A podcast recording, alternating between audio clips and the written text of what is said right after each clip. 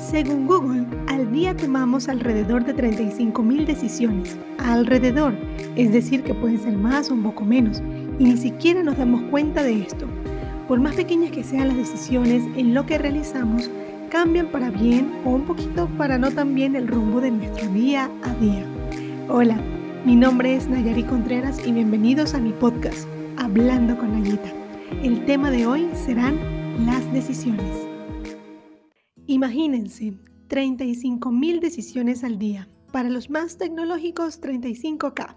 Desde que abrimos nuestros ojos y empezamos a trabajar, nuestra mente con el abrumador sonido del despertador, sí, abrumador, porque aún no he conocido a alguien que le agrade el sonido de su alarma. Ese sonido que te indica que tu día comenzó y empezamos a decidir, lo apago, duermo un poquito más, cinco minutos, no, mejor me levanto de una vez.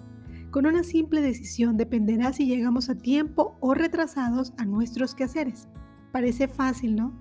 Pero así en el transcurso de los días, semanas, meses, estas decisiones van incrementando y por facilitarle el trabajo a nuestro cerebro, hay personas que solo empiezan a seguir la corriente sin tomar las decisiones correctas. Y es allí cuando el rumbo puede ser cambiado. Una de las mayores cosas que anhela un ser humano es lograr sus metas y sus objetivos. Pero si una persona no logra tomar una decisión de enfoque, de centralizar sus pensamientos en lograrlo y por sobre todo en no dudar en lo que realizamos, muy probablemente no va a lograr sus objetivos. La duda es una de las mayores archinemigas de las buenas decisiones.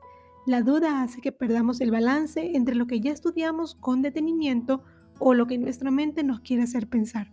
Y acá les coloco un ejemplo de cómo una duda puede contaminarnos. Imaginémonos dos niños pequeños, dos vecinitos, que crecieron y estudiaron juntos. Ambos tenían una meta muy precisa y querían ser grandes doctores. Y aunque ambos tenían las mismas posibilidades, uno de los niños dudaba un poco más de sus capacidades y aunado a eso perdió el enfoque.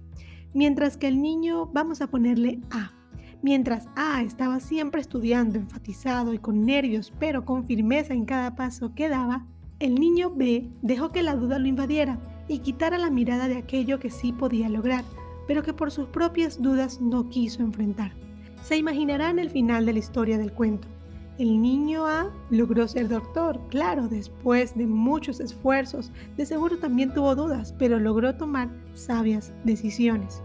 En ese tipo de historias nos solemos colocar en el lado del niño B, pues muchos de nosotros pensamos que no hemos hecho lo suficiente o que no logramos quizás hasta el día de hoy lo que queremos.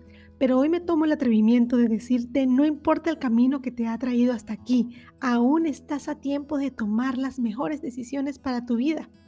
Investigando un poco me topé con un artículo de un estudio del New England Journal of Medicine encontró que la edad más productiva en la vida del ser humano llega entre los 50 y los 70 años. ¡Wow!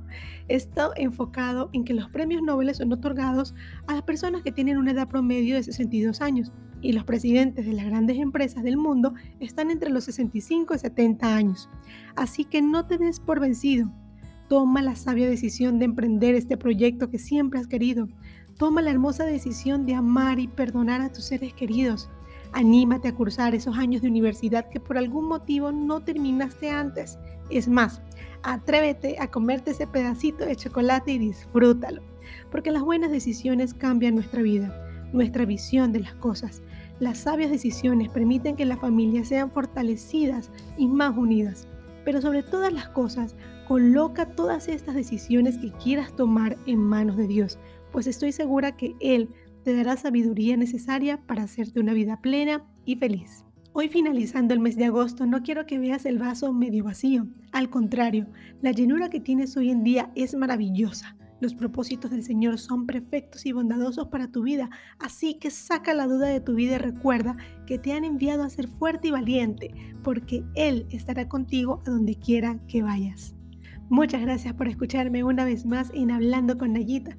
Gracias a todos mis amigos y familiares de Panamá que me animan día tras día a continuar este proyecto que se inició por una idea, por un sentir, por querer compartirles un poco de lo que mi corazón desea hablarles.